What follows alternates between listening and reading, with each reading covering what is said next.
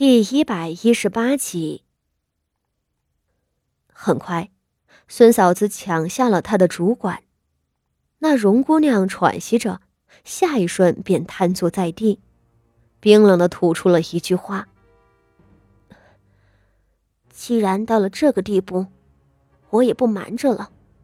是，我正是要杀了谢氏，不幸被你们抓着了，要杀要剐。”随你们。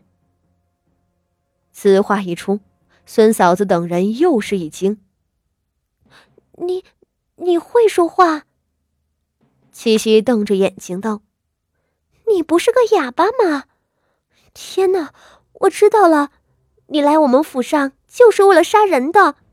你故意装成哑巴，就是怕杀了人之后遭到官府追捕时，会有人认出你的声音。”七夕说着，急急的去晃傅锦仪的胳膊，道：“八姑娘，快，我们去禀报老夫人。”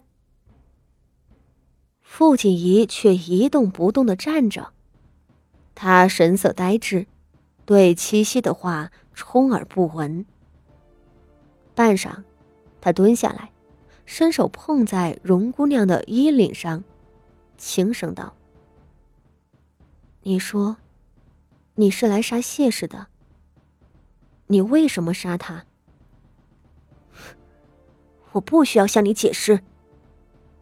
对方冷笑道：“我与他有血海深仇，他害死了我最重要的人，所以我要杀了他。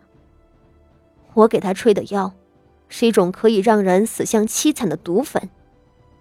前几日，我时常一个人闷在屋子里。”就是为了配这一味毒药，我费了这么大心力，可是要给那谢氏一份好礼。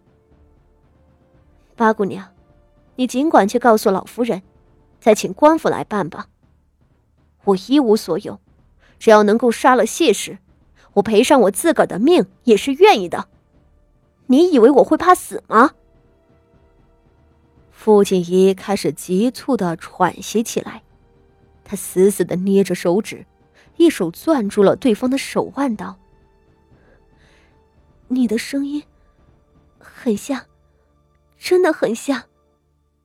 不，不，不是很像，你就是他，他就是你。”傅锦仪几乎疯了一般大声的喊着，旁边的孙嫂子都吓傻了，上来扯着他。傅锦仪挥手挣开了。他指着孙嫂子道：“快，你们去门边上守着，外头有没有人追过来？我是问，锦绣院的人有跟着来的吗？”孙嫂子看着面赤耳红的傅锦仪，吓得手足无措，忙出去瞧了一眼，回来道：“没有，没有的。锦绣院里为着大太太突然发疾病。”四下都慌慌张张的，没有心思理会咱们。八姑娘，您这又是怎么了？您别吓唬我们啊！傅锦仪松了一口气，坐在了地上，道：“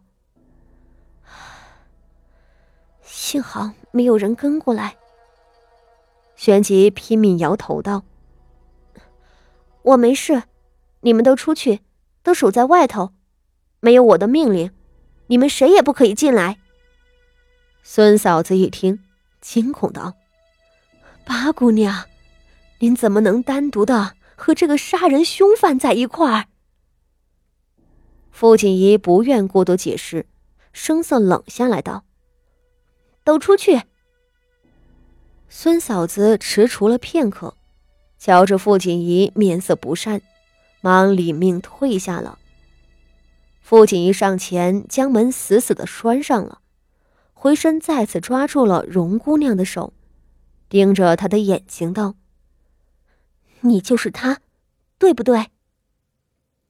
荣姑娘同样愣愣的望着傅锦仪，半晌咬牙道：“谁？我不明白。你曾经是傅家的一等丫鬟小荣，是年幼时卖身进来的。”你的主子叫做傅华仪，是傅家嫡出的大小姐，后来嫁到武安侯府，做了正室。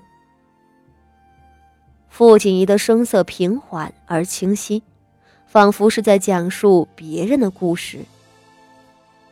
傅华仪因遭人陷害，被侯府处死了。你重回傅家，就是为了杀掉当初陷害傅华仪的主母谢氏。傅锦仪说着，深深吸了一口气。小荣，你就是小荣。小荣的眼睛里现出惊恐而慌张的神色，下一瞬，这种神色就消失了。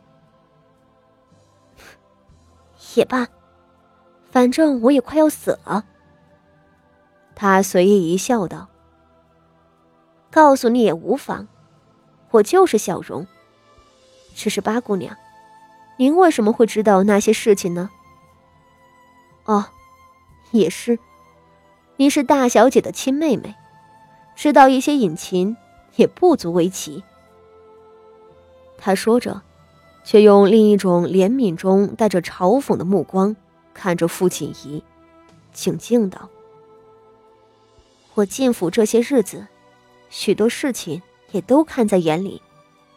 我知道，你也恨着谢氏。谢氏那个贱人，带庶出的姑娘也不会很好吧？”只可惜，八姑娘要为自己的前途考虑，不能够像我一样爽利的杀了谢氏，给自己一个痛快。有时候啊，我也觉着八姑娘您很可怜。从您的眼睛里，我能感觉到，您也有和谢氏有着血一般的仇恨吧？可惜啊，您不敢动手，不敢用自己的命去换他的命啊！这样活着，岂不是很难受？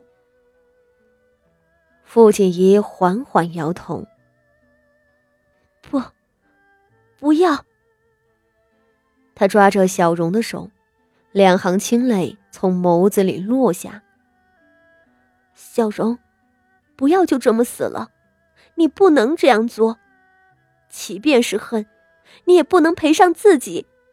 活着，才会有希望。不是吗？小荣挥开了他的手。您不会明白的，他说道。我这条命都是大小姐给的，我是为了大小姐活着的啊。可是，我却眼睁睁的看着大小姐死在我面前，她死的那么惨。我没有别的本事，除了杀人。我还能做什么呢？当初我被侯府毒打后扔出府门，为了能够再次回到傅家，我谎称难民向周大人求救，并用火钳烫伤自己的脸，以免被傅家这些仇家们认出来。